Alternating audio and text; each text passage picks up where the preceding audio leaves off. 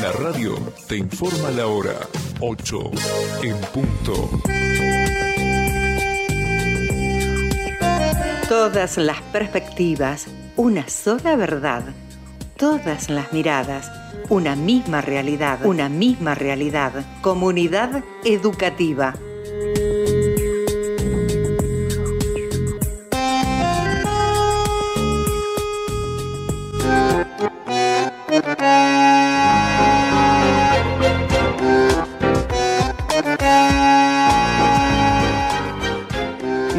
Llegamos al último pasito de esta serie que podemos llamar a grandes rasgos serie de la formación docente. Parecida en su estructura a nuestros primeros programas, en los que nos permitimos andar sin rumbos fijos, pero focalizando con la mayor claridad posible todo aquello que aparece cuando alguien cuenta parte de sus experiencias y le suma a esas experiencias las miradas que tiene. Una manera más de narrar y además una manera más de leernos y de escribirnos un poquito entre todos. No digo que sea lo mismo que sentarse a leer o lo mismo que sentarse a escribir, pero tiene algunas cosas parecidas. Se nos vendrán para nuestros próximos encuentros algunos campos específicos desde los que vamos a intentar partir para buscarle, como siempre y por decirlo así, la quinta pata al gato en esta gran comunidad educativa sobre la que seguimos haciéndonos muchas preguntas. No había esta vez una presentación formal pensada previamente en el momento de la producción del programa de hoy. Pero en este mundo de velocidades infinitas y de ausencia de tiempos muertos, tiempos de espera, tiempos de observación y reflexión, a veces parece que todo se cruza con todo, todo el tiempo. Y si no pasa, da la sensación de que lo tenemos que hacer para estar ahí, cerquita de lo que en teoría hay que saber. Y ayer, quisiera decir por accidente, pero es muy difícil porque los sistemas de algoritmos saben más de mí de lo que yo sé o puedo saber, recibí en mi pantalla en una de las redes sociales que uso, Facebook, para ser más preciso, un artículo que algunos llamarán ensayo, con algunas cosas interesantes. Y como ya habíamos charlado alguna vez de alguna nota o un artículo, como en aquel caso del escritor Gonzalo Santos, aquella nota tan interesante que había sido publicada en Clarín, me pareció oportuno traerlo un poquito también a este lugar. Se trata en esta ocasión de un filósofo surcoreano formado en Alemania, cuyo nombre es algo así como, permítanme la pronunciación, Byung-Chul Han, que viene a plantear centralmente, con mucha fineza, más de la que estamos usando ahora, con mucho detalle, más de los que estamos usando ahora, que esta pandemia vino de alguna manera a acelerar los males de nuestro tiempo. También que actuó y actúa como catalizador de todo eso. Que perdemos contactos directos, que desaparecen los rituales, que mueren los espacios comunes. Y fíjense qué interesante esto, desaparición y muerte de rituales y espacios comunes, que son en teoría todo aquello que decimos defender o que pretendemos defender en prácticas emancipadoras de enseñanza y aprendizaje. A este filósofo surcoreano lo conocí, así que fui a repasar algunas de sus hipótesis a la biblioteca. Uno de los libros no lo encontré y tendré que seguir buscando en la semana porque en algún lado tiene que estar, pero los que sí encontré son dos. Uno que se llama La expulsión de lo distinto y otro que se llama La sociedad del cansancio. El primero es el que viene a decirnos que andamos por el mundo eliminando la otredad, que perdemos por eso toda inmunidad social. Y el segundo nos habla un poco de la autoexigencia, de esa autoexigencia del propio jefe, en un tubo sin fin, que parece no tener ni siquiera salida y que desencadena solamente implosiones. ¿Podemos sacar si aceptamos parte de esos posicionamientos la vida nuestra de la vida de nuestra educación? ¿Cuánto de independencia buscamos sin darnos cuenta en la práctica cuando desarrollamos nuestras prácticas docentes? Y cuando somos estudiantes, ¿qué postura adoptamos ante cualquier descripción de lo que está pasando afuera? La formación docente, devenir de políticas, decisiones, síntesis culturales, idas, vueltas, entramados sociales, grados de responsabilidad, en fin, de toda esa mezcla. ¿Cómo cae parada en esa descripción de las cosas? ¿Dónde llevamos esa exigencia, bueno, o esa autoexigencia? ¿Qué cosas nos permite hacer la famosa virtualidad? En términos de responsabilidad, de compromiso, de ligazón, de conformación de grupos. del famoso vínculo. ¿Qué relación nos permite entre lo individual y lo colectivo? La verdad es que nos gustaría ser un poquito más interesante formulando respuestas, más que tantas preguntas. Pero vamos pasito a pasito. La realidad, y esto vamos a tenerlo siempre presente, llega a imponerse y a brindarnos la información que siempre estamos necesitando. Y tenemos que confiar en ella. Y aprender, por supuesto. Aprender siempre. Esta es la novena entrega de Comunidad Educativa, en 4KL Radio Stream. Un punto de encuentro entre la magia de la radio y nuestra educación.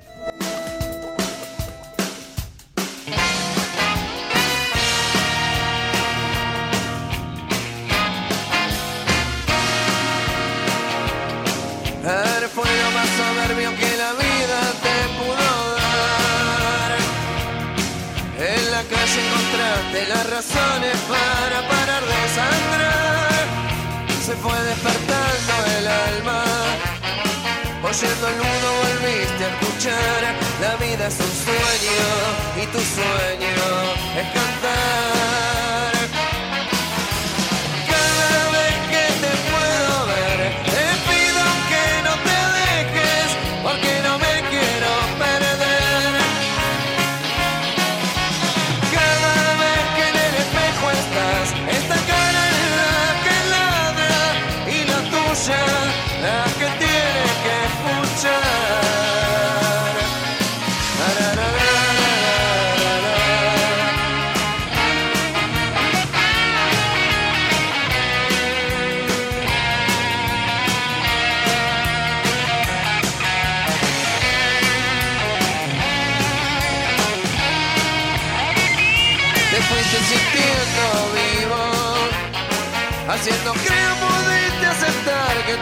pasa por algo y que de la nada se puede escapar.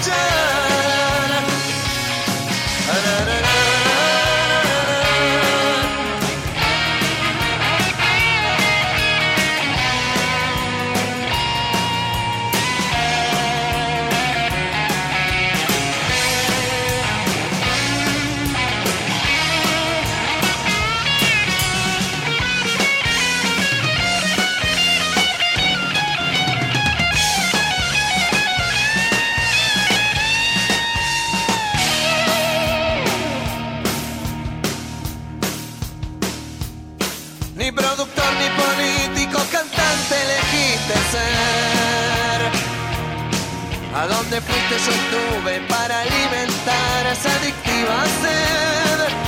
Maldades de lo imposible.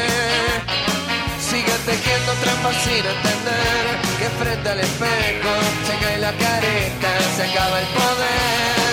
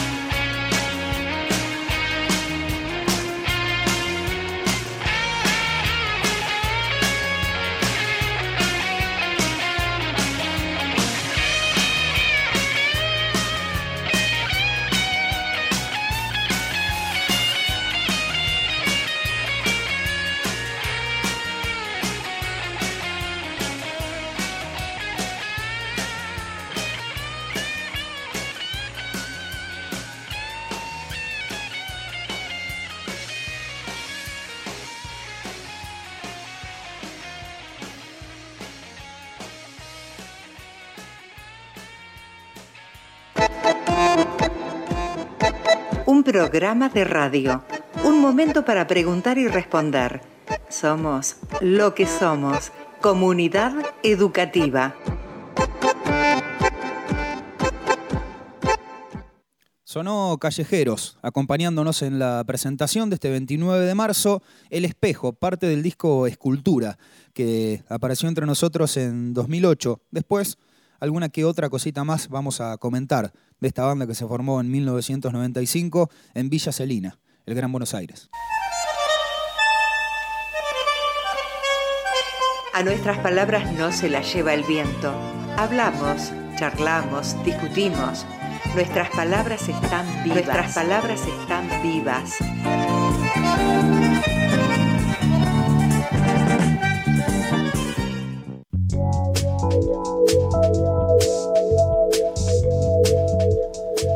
Estamos en www.4kl.com.ar. Pueden comunicarse con Comunidad Educativa en la productora de 4KL en el 2262 63 36 07 para quienes están prendidos al vivo, prendidas al vivo. Después, como siempre pasa, pueden encontrar nuestros programas y el resto de los programas que también se desarrollan en 4KL Radio Stream en diferentes plataformas.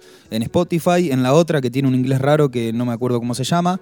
Eh, bueno, y en todas las redes sociales que tiene la productora de 4KL, con el trabajo de Iván Ledesma, con Sergio Vallita Ale y también con Augusto Mónaco. Estamos de alguna manera cerrando lo que intentamos denominar como series. La primera fue sin un rumbo fijo, decíamos en nuestra presentación, pero intentamos empezar a charlar de la cosa y empezar a plantearnos si existe o no tal cosa, esto de la comunidad educativa, tratando de separar los términos y de pensar si existe o no esa comunidad y qué tanto de educativa tiene también. Y en este proceso de formación docente, en esta última partecita que después va a desencadenar en ese resumen que siempre hacemos en el quinto programa de cada serie, invitamos a Silvina Barbería a que se sume a charlar con nosotros. Me parece que una de las personas más indicadas para tirarnos todo lo que tenga para tirarnos por la cabeza a propósito de la formación docente, sobre todo para pensarnos en territorio. Y digo esto porque, al menos desde la mirada docente, siempre tenemos esta visión de hablar del contexto, pero resulta que terminamos hablando por ahí con, categorías que no cuajan demasiado en la realidad que nos toca vivir todos los días y me parece una buena oportunidad. Silvina está en 4K de la Radio Stream. ¿Cómo está Silvina? ¿Todo bien? Muy bien. Bueno, bien, bien. Acá estamos eh, algunos contentos con el cambio de estación. Como yo, por ejemplo. Sí, te he escuchado que te gusta mucho el invierno. Y sí, es un poquito más lindo el invierno. Y acá en el sudeste bonaerense ni te cuento. es una maravilla. Bueno, no, yo disiento porque me gusta mucho el verano, mucho calor. Está muy bien, está muy bien. Así que esta es una parte del año en la cual no me siento muy cómoda. Ah, bueno, bueno. Te hicimos salir, entonces igual todavía no tenemos tanto frío hoy. No, hoy no. Silvina. Sí.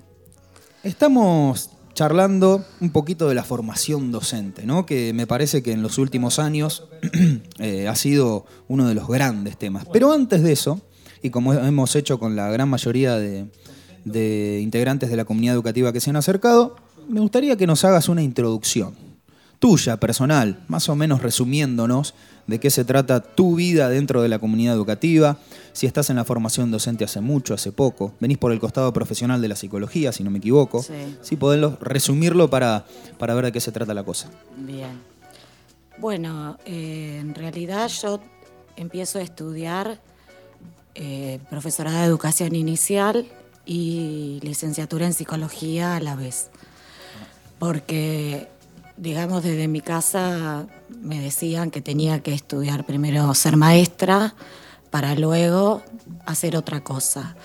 Y esa otra cosa que a mí se me ocurrió estudiar, que era tan nueva psicología, no era como una, si se quiere, una buena carrera, una buena profesión. No sé, supongo que habrá tenido que ver con la historia del país o, que no iba a tener una inserción laboral, porque bueno, eran carreras en ese momento también nuevas, si se quiere, ¿no? cuando se reabrieron en las universidades.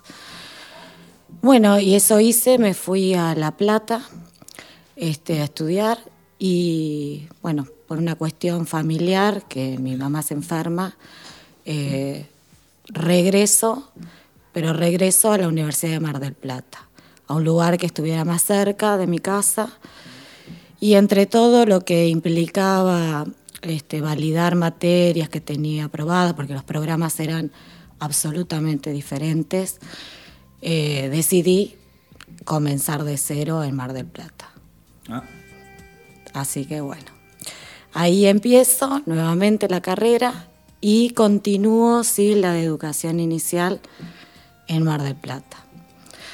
Eh, resultado de eso, abandono eh, el profesorado, porque bueno, hay un momento en el cual vamos a hacer prácticas y bueno, definitivamente lo que no me costaba estudiar, sí me costaba después llevarlo a cabo, digamos, en la práctica. Sentía que esa no era mi profesión, que si bien la podía estudiar desde la teoría, eh, no, no, no podía, realmente era una imposibilidad. Así que bueno, quedé con psicología hasta que me recibo. Eh, a diferencia por ahí de muchos que piensan en volver a su lugar, yo siempre pensé lo, algo diferente, quería quedarme en otro lugar. Mm, no tenía pensado Mar de Plata, pero tampoco eh, la idea era no volver acá. Bueno, como la vida continúa, este, me termino casando con alguien de acá que tenía echadas las raíces muy fuertes y eso implicó que, bueno, tomar la decisión también de quedarme y construir algo acá.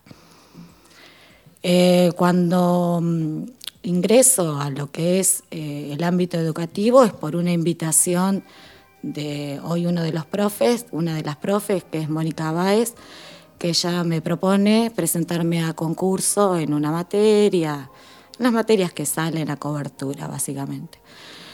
Y así fue, me presenté, fui al instituto, en ese momento estaba Miriam Terushi en la dirección y, bueno, eh, presento para concursar y así comienzo en la carrera del profesorado de educación especial. Ahí empiezo a dar clases. ¿Esto de qué año estamos hablando? Y no me acuerdo. La verdad que no tengo, no, tengo mi vida asignada por años, eh, pero no, no, no sé, tendría que fijar en el Cowley, dije. sí, ahí donde caemos todos. A ver, sí, a ver, ¿cuándo? La verdad que no, no lo tengo presente, el año. ¿Y con qué te encontraste, Silvina, cuando fuiste, digo, ese, no sé si cambio, pero esa continuidad de ese espacio profesional tuyo mm. con, bueno, acá hay que formar a personas que después van a hacer tal cosa? ¿Te encontraste con algo muy diferente? ¿Te encontraste con que tuviste que acceder a procesos formativos distintos? Eh, no, no me costó. No me costó, me, gustó mucho. Tenía muchas expectativas y la verdad es que eh, estar en un aula y poder dar el aporte desde mi disciplina siempre me pareció sumamente valioso. Eh, y hacer, digamos, esta contracultura, ¿no? De lo que ya está instituido, eh, digamos, en, las diferentes instituciones, eh, llevar a, bueno, básicamente a hacer preguntas, repreguntar, problematizar cada situación, si se quiere. Eh, estaban en segundo año los chicos, creo, en ese momento, ya venían con un recorrido. ¿Y ese paso después al lugar que estás ocupando hoy? Ah, bueno, después seguí concursando, creo que algún año no. Este, y cuando salía alguna materia, alguna carrera que me gustaba, lo hacía. Porque para mí siempre fue un disfrute eh, dar clase. Eh, así que empiezo a dar clases en eh, primaria, educación primaria, también concursé para trabajo social, en la Tecnicatura de Trabajo Social también estuve. Y, bueno, y en un momento llega la posibilidad de estar en un listado y el acceso a la dirección del instituto. Yo venía de otra situación familiar complicada, este, había fallecido mi mamá y bueno, todo lo que había conllevado, digamos, toda ese tiempo de enfermedad y demás, este, creo que también me hizo un clic en buscar eh, nuevas cosas para hacer y cambiar el aire, si se quiere. Porque también trabajo en un ámbito de salud y este, para mí siempre la educación fue como eso, como un oxígeno. Em, así que bueno, a pesar de este, que muchas personas me decían que no, que, que era difícil, que había mucho lío, que, bueno, como que no iba a poder, bueno, cuestiones de, esa índole. Eh, bueno, a pesar de todo eso, tomé la decisión. Por supuesto que todos me acompañaron, a pesar de, ir diciéndome todas esas este, por ahí, no sé, formas de ver, qué sé yo, de pensar. Y bueno, y así accedí.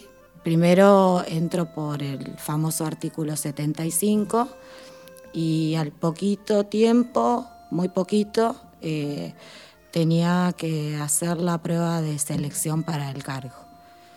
Así que fue realmente ese año terrible porque era conocer la institución, conocer las personas que ya estaban trabajando, eh, qué movimiento tenía la institución, porque ahora estaba en otro lugar totalmente diferente. Y a eso sumarle, eh, bueno, ponerme a estudiar este, para una prueba con un jurado, bueno, todo lo que implica a una edad que uno ya da por sentado un montón de cosas, bueno, yo estaba ahí como en plena adrenalina, si se quiere. Pero bueno, esto de también sentir de que siempre hay algo más que se puede hacer. Y esa exigencia, ese ritmo, eh, esa demanda de, ocupar ese lugar y tener que trabajar desde ese lugar, eh, permite, recién hablábamos un poco en la presentación de los tiempos, eh, a mí a veces me da la sensación de que parece que tenemos tiempo para todo, pero cuando nos metemos a hacer empezamos a achicar, a achicar, a achicar y a recortar y a recortar. Mm. Em, el momento de la mirada sobre la cuestión, sobre el espacio en el que estás trabajando, es muy difícil. Eh, sos la directora del Instituto Superior de Formación Docente, hacía gran título. Puro eh, título, digo yo siempre, puro título. El espacio para, eh, para ver cómo va la cosa o qué estaré haciendo, qué no estaré haciendo, cómo, es algo que pasa todo el tiempo, que al principio sí, después no. Bueno, en mí pasa todo el tiempo. Siempre creo que, que no alcanza, que no llego, que... No, siempre siento eso. Creo que eh, cuando estaba eh, dando clases en el aula, creo que podía hacer como más aporte. No sé si es que uno lo ve como más en concreto, como que está más materializado, si se quiere que ahora en la gestión es todo mucho más difícil que poder, digo, este, verlo de esa manera. Poder ver lo que está pasando. poder ver lo que está pasando, sí, sí. Sí, me queda esa sensación de que, de que todo lo que se intenta hacer eh, no alcanza, que no es suficiente, que necesitaríamos más horas, eh, más tiempo. Mm para poder hacer un montón de cosas más porque ideas me sobran. Pero bueno, es también eh, mucho porque, digamos, no es solo el instituto, eh, es todo lo que implica en la institución. Eh, entonces, la verdad es que la demanda es muy fuerte. ¿Y cómo estamos hoy? A grandes rasgos, vos elegiste una caracterización que te, parezca eh, más o menos acertada, pertinente, en cuanto a la formación docente. Es cierto que siempre hay eh, tecnicaturas y otros espacios que no necesariamente tienen que ver con la docencia. Uno como docente por ahí eh, peca en eso y, y, se encierra demasiado en lo que tiene que ver con la formación docente y deja al costado las tecnicaturas, por ejemplo, o cualquier otro tipo de formación, pero claro. en ese balance o en esa mirada, eh, porque pasa, siendo docente, pasa todo el tiempo de estar esto está bueno, esto sirvió, esto se aprendió, no se aprendió, qué estará pasando, somos 30. Eh, ¿Qué pasa en ese grupo? ¿Qué pasa con cada individuo? y vos al no poder, como decías recién, por ahí tener algunos detallecitos de eso, eh, tenés que construir tu mirada con algunas otras herramientas. Hoy, ¿en qué lugar estamos dentro del gran plano de la formación docente? Vos te referís acá específicamente a la lobería. Sí. Eh, estamos eh, como, en, como en transición, veo yo siempre. Siempre en transición, como que hay cuestiones que no se terminan de consolidar. Eh, y te hablo básicamente de la identidad del instituto, desde ese lugar también. si bien el instituto tiene un cuerpo docente espectacular, porque en verdad desde que yo ingresé siempre el aporte de todos los actores ha sido súper, súper eh, valioso y hoy en día que estoy del otro lado lo sigo viendo eh, y que las nuevas eh, personas que ingresan, que entran con mucha motivación, con muchas ganas, eso también ayuda mucho a la vida de la institución. Em, no sé qué. ¿Vos decís identidad y lo relacionás de alguna manera con pertenencia? Sí. ¿Sí? Sí. Sí. Con la posibilidad, yo digo siempre un término medio futbolero, pero lo traigo desde, desde la formación docente, eh, bueno, ponerse la camiseta, por decirlo de alguna manera, ¿no? Eh, y de darle para adelante en, en, todos los planos, o al menos en los que cada cual eh, puede profundizar o dar la mejor partecita de cada cual, pero tiene que ver con eso, con pertenencia. Sí, y, hablando un poco de también el, afuera, ¿no? Este reconocimiento del, afuera hacia este, el instituto. Esa es la parte que, digamos, que, que yo siento que siempre estamos como en transición, como que no nos terminan de reconocer, de dar esta identidad que tenemos, eh, porque como vos dijiste, en el instituto hay tantas carreras, los profesorados como las tecnicaturas, y son todas formativas. Eh, y las tecnicaturas han avanzado un montón y le dan la posibilidad a muchísimos estudiantes de poder tener eh, una profesión y poder insertarse en el campo laboral. Vos sabés que recién decías esto del instituto, lo, de afuera, lo de adentro. Em, ¿Eso impregna un poco las prácticas, crees vos? Las prácticas educativas, quiero decir, los procesos de enseñanza y aprendizaje, que de alguna manera, bueno, yo tengo esta mirada sobre el instituto, eh, soy docente, eh, puede haber, puede que eso incida en el grado de, no digo responsabilidad, porque no, no, no es justa la palabra, pero sí de precisión en algunas cosas o de profundizar en lo que tenemos que profundizar, o es simplemente una mirada que viene y que de alguna manera pensás deberíamos transformar o, mostrar por qué no. No creo que sea de adentro hacia afuera, creo que tiene que ver más el afuera lo que impacta en, en, el, digamos, en lo interno del instituto.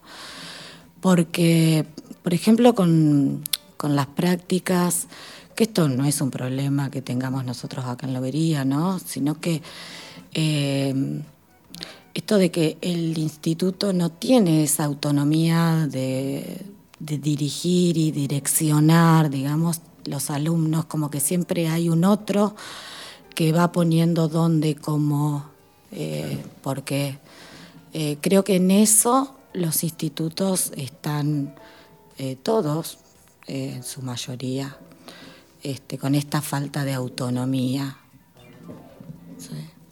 Tan importante y necesaria. Son las ocho y media de la noche. Se ha pasado rápido el tiempo.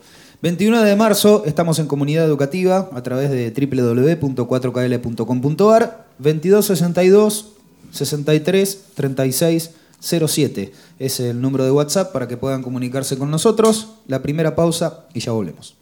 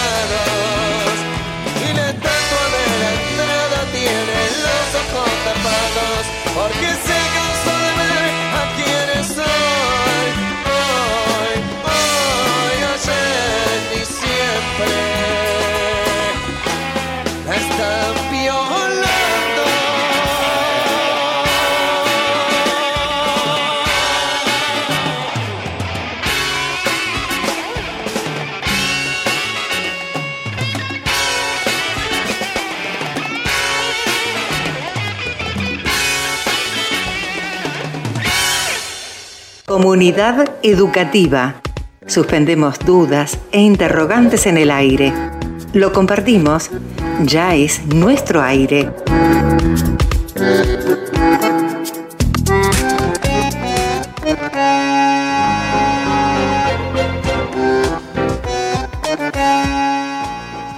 www.4kl.com.ar, ahí estamos en vivo y después estaremos con toda la producción de 4KL en las diferentes redes sociales, en las diferentes plataformas, dándole de alguna manera un pequeño cierre a esta serie de formación docente.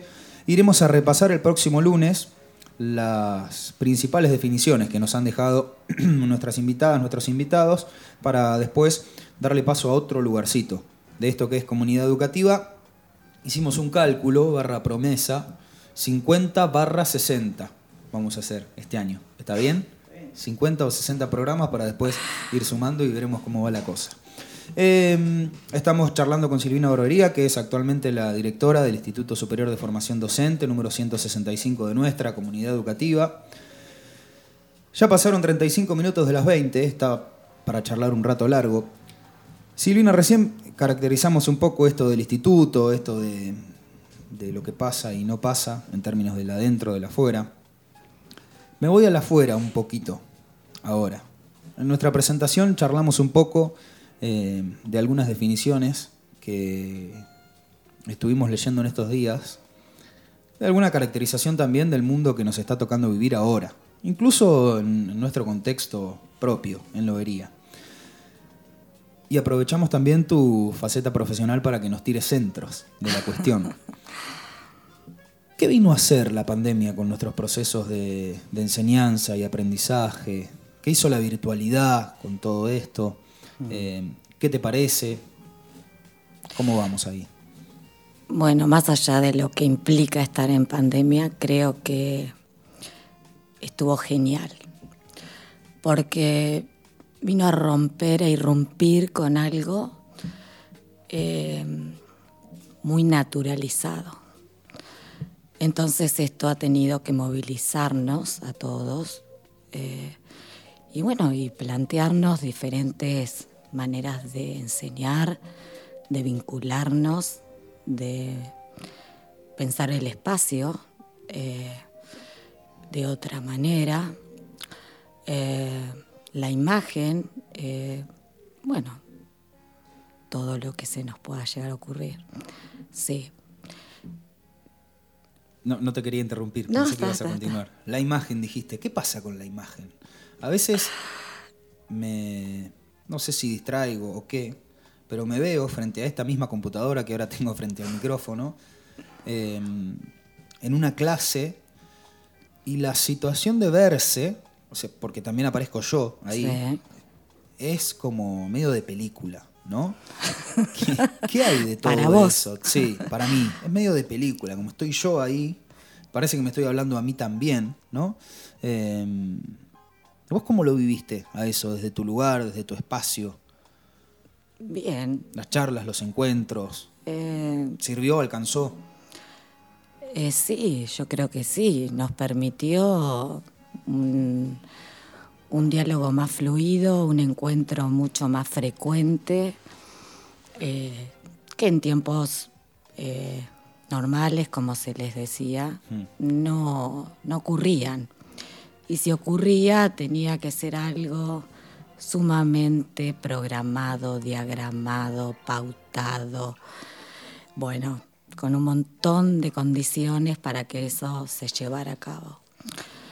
Eh, Hoy se plantea un encuentro y en 10 minutos estás en la computadora y se puede hablar, se puede charlar, revisar. Mm, me parece, eh, a mí me parece que, está bien que esto suceda. No la pandemia, por supuesto, pero sí este movimiento que vino a desestructurar todo esto, sí. sí. ¿Crees que va a quedar ya una, mezcla cuando, cuando se pueda volver? Eh, se pueda volver, digo yo, cuando continuemos andando como se pueda continuar. Sí, espero que así sea, porque ha permitido que muchos estudiantes tengan el acceso más allá de lo que implica eh, tener una computadora, que el teléfono o el Wi-Fi, bueno, digamos todos este, los elementos que implican pero sí ha permitido que muchos estudiantes accedan y accedan en un tiempo diferente al que estaba pautado eh, en el horario vespertino. Digamos, eh, desde ese lugar lo veo sumamente valioso y oportuno. Creo que, que tiene que quedar algo de esto. Y hay otra partecita de la afuera que también tenía ganas de consultártela. Em, el filósofo surcoreano que trajimos hoy eh, a charlar con nosotros un poquito, em, plantea un poquito de la autoexigencia, un poquito de expulsar lo que es distinto, pero también en un momento dice, eh, guarda, cuidado, porque estamos en la época de la depresión. En el primer programa de comunidad educativa vino a charlar con nosotros Veniero Gallini y en, uno en una de, las, de sus respuestas nos dijo, leo a muchos amigos o compañeros, no recuerdo exactamente la palabra, en las redes sociales que escriben desde la tristeza. Mm. Y lo hacen permanentemente.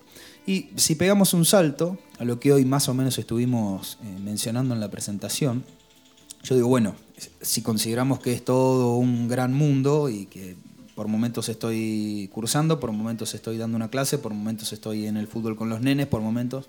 Eh, ¿Está eso presente, crees vos? ¿Es así? ¿Coincidís con esto de, cierto plano de depresión que puede o no meterse de alguna manera en las prácticas nuestras, que son las prácticas de, formación docente? ¿O nada que ver? Eh, la tristeza es una emoción y como tal tiene que aparecer. Lo que también vemos es que en, las redes, que yo digamos no participo demasiado, porque bueno, una decisión, eh, lo que se ve es que todo el mundo muestra una imagen feliz, algo ficticio, porque uno sabe a veces de situaciones puntuales que se está viviendo otra cosa y aparece en, no sé, en una foto otra. Eh, entonces hay mucho de ficción ahí, de mostrar algo que no existe o, o más bien un deseo, ¿no? De que sea así. Y como emoción la tristeza es válida y nos tenemos que permitir estar tristes y, y cómo no vamos a estar tristes. Estamos en una pandemia, estamos atravesando una situación difícil. Eh, eh, bueno, hay personas que han perdido muchas, eh, no solo cosas, sino, me refiero cosas en el sentido de eh, perder un trabajo, pero también se han perdido seres queridos, se han perdido sueños, proyectos. Bueno, creo que en ese sentido está bien que suceda porque nos ha llevado también a un momento de introspección y de reflexión y de saber si esto es lo que queremos para nosotros, de preguntarnos muchas cosas. Eh, de repente nos vimos un poco confiscados. Eh, y bueno, ¿y qué hacer con eso? Y ahí también se ve con qué herramientas uno cuenta, con las que cuentan los otros, con quienes estamos, con quienes compartimos el día a día, con quienes queremos o con quienes no queremos compartir. Bueno, infinidad de situaciones. Hay lugares em, en los que uno a veces se pone una coraza, ¿no? Particularmente, cuento mi experiencia, quizás se pueda trasladar o no, el trabajo como docente es uno. ¿no? El trabajo como docente, eh, uno muchas veces no se permite algunas cuestiones que tienen que ver con lo personal o con parte de todo esto que nos atraviesa, porque acá no puedo esto, no puedo traer esto acá. ¿Cómo qué? Como alguna situación eh, que resulte conflictiva y que pueda ir arrastrándose y que en algún momento pueda llegar a ser una mezcla en decir, en esta clase vamos a hablar de tal cosa o no, hasta qué momento tenemos la frontera de lo, de lo personal y de lo individual. ¿Vos crees que eso es, pasa? ¿Es una práctica habitual? Esto de coraza, soy docente, enseño, termina la hora, dejo de enseñar y, y me encierro en la habitación, en todo caso. ¿O te sucede, te sucedió? No, yo siento que yo soy la misma. Es todo parte del todo, digamos. Sí, yo, eh, es lo que me pasa a mí, ¿verdad? Eh, soy la misma persona eh, en todas las instancias. No, no veo que me tenga que poner un disfraz para. No, si tuviera que hacerlo, no, no estaría. Estamos charlando con Silvina Dorbería en comunidad educativa a través de www.4kl.com.ar. 44 minutos pasaron de las 20, vamos hasta las 21. Nos quedan un par de preguntitas más para hacerle. Seguimos en comunidad educativa.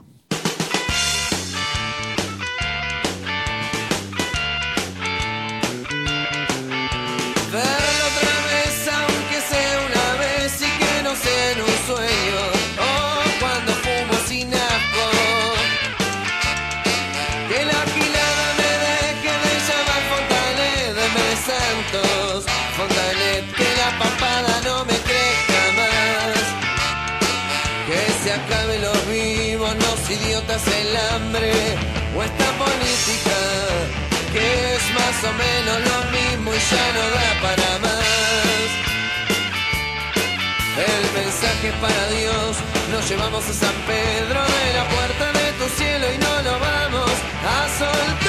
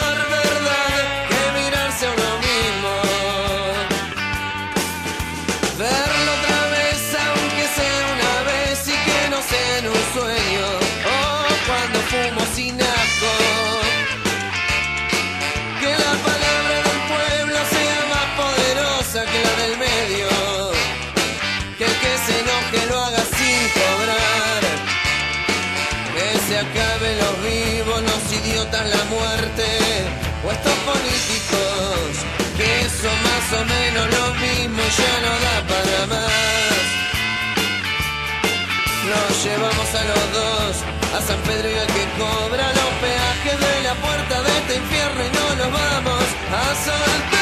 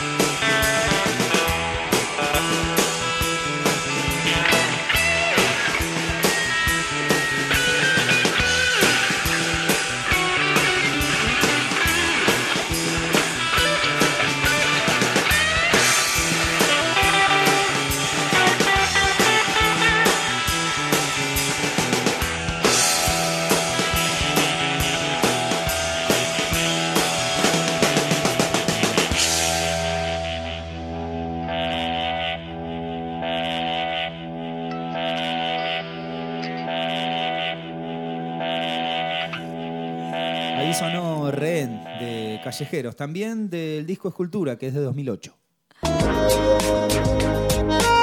Comunidad educativa. Comunidad educativa. La radio y toda su magia. Nuestra educación y todo lo que sobre ella tenemos para decir. Comunidad.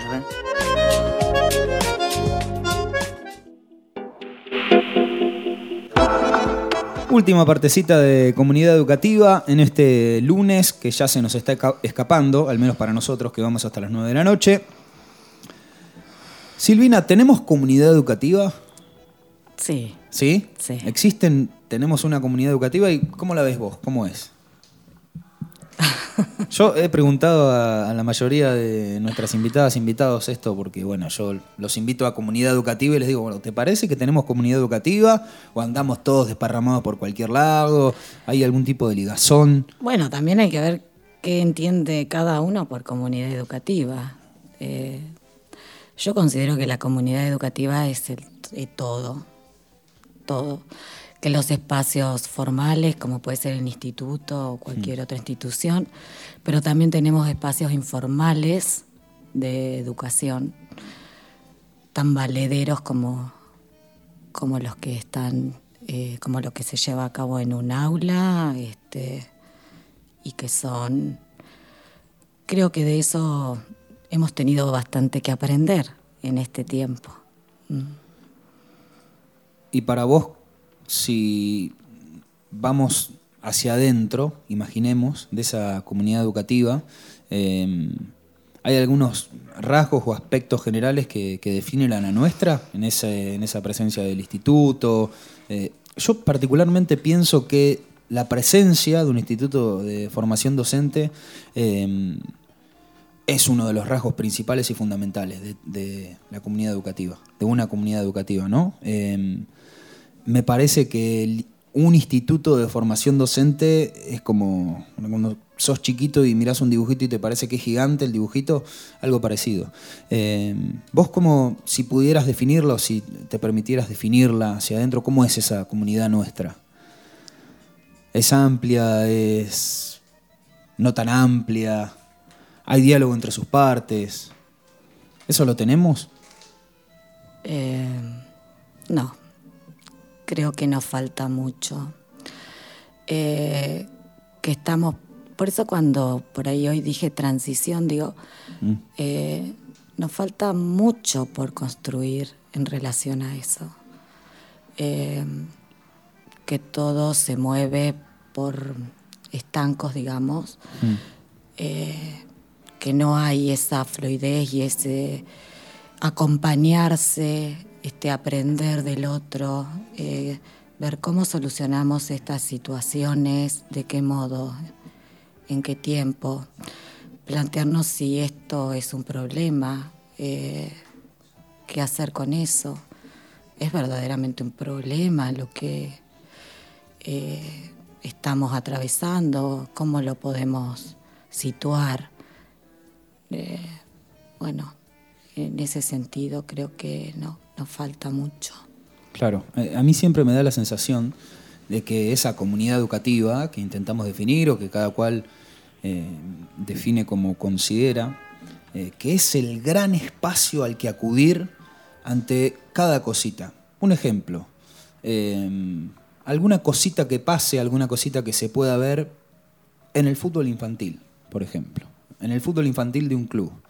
Eh, y a mí lo, primero que se me ocurre es, ¿a qué escuela vas? ¿O a qué escuela va? ¿Y quién trabaja ahí? ¿A quién conoceremos? Bueno, preguntamos y vemos y cuán lejos está la casa de la escuela. Es como ese gran universo que tiene como algodones por todos lados, ¿no? Como para no caer contra la pared, me da la sensación. Eh, a eso apuntaba con esto del diálogo. Eh, pero quizá exista una mirada que no vaya directamente a esa comunidad educativa, ¿no? Quizá también me encuentro con compañeros, compañeras de trabajo que la ven de otra forma.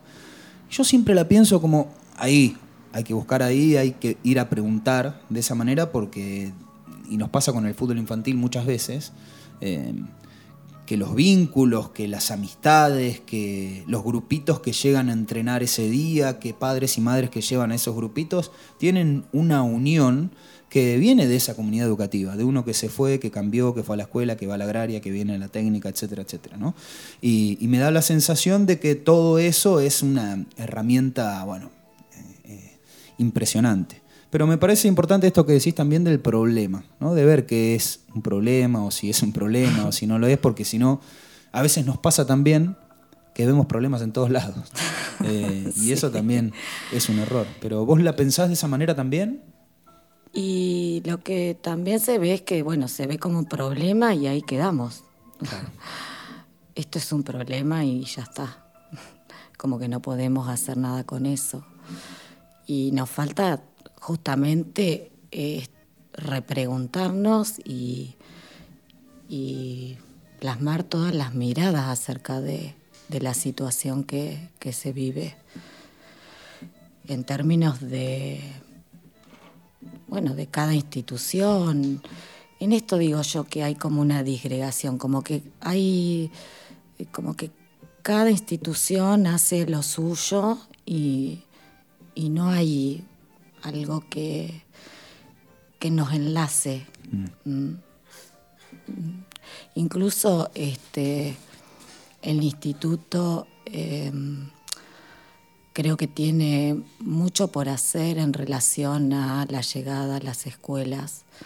Si bien nosotros estamos, formamos parte de una unidad académica y eso nos permite llegar a otros niveles, como por ejemplo que los chicos accedan a las prácticas, los estudiantes, ¿no?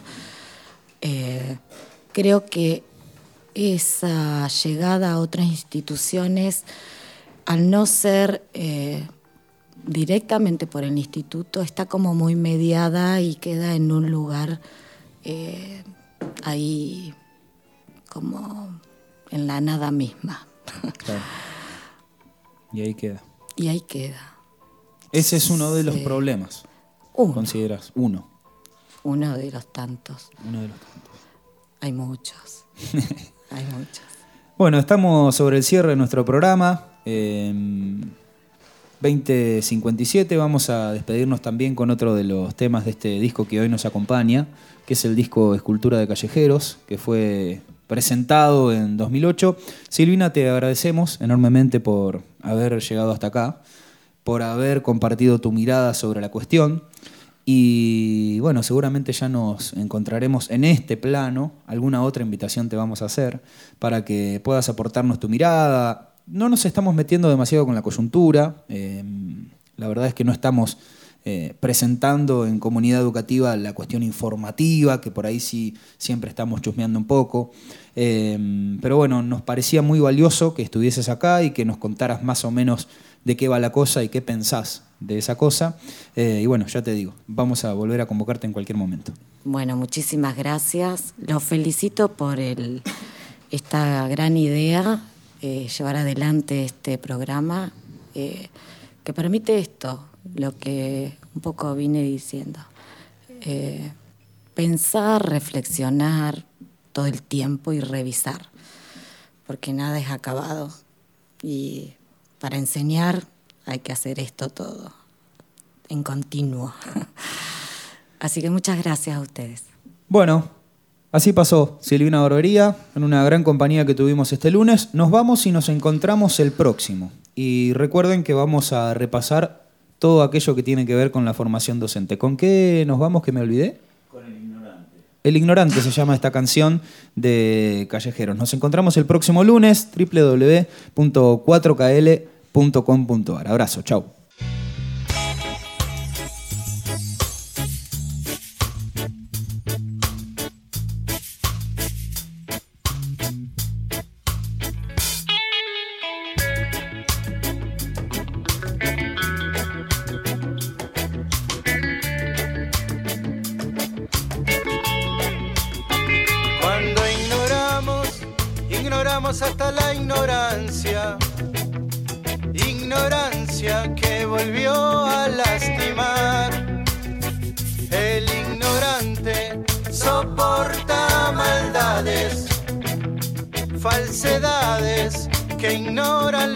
Verdad.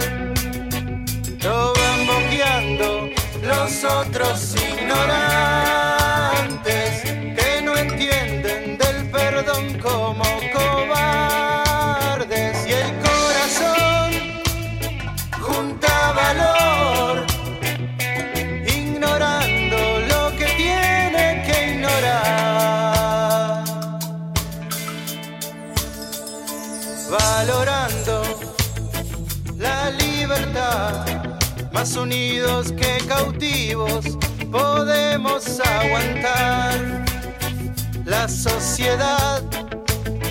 nos va a ignorar corrompiendo así nuestra realidad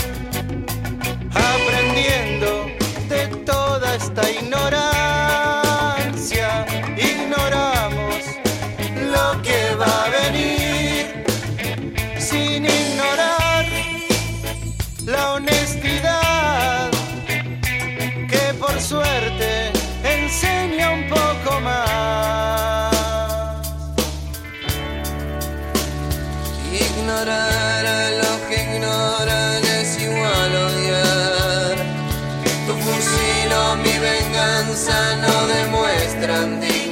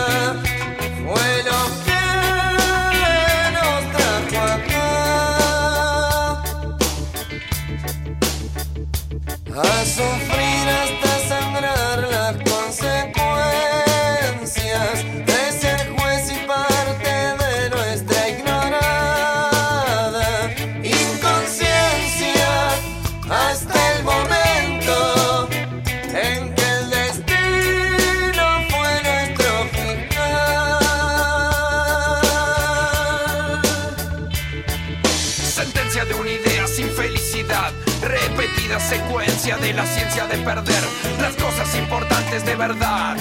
Saber o no saber, vos no sos el que lo va a elegir. Pero ausente de tus propios sueños, no se puede vivir. Ni tampoco te podés caer bajo el pie del que saquea, sembrando el miedo como sistema, durmiendo al anhelo con la tragedia, haciendo cárceles en tu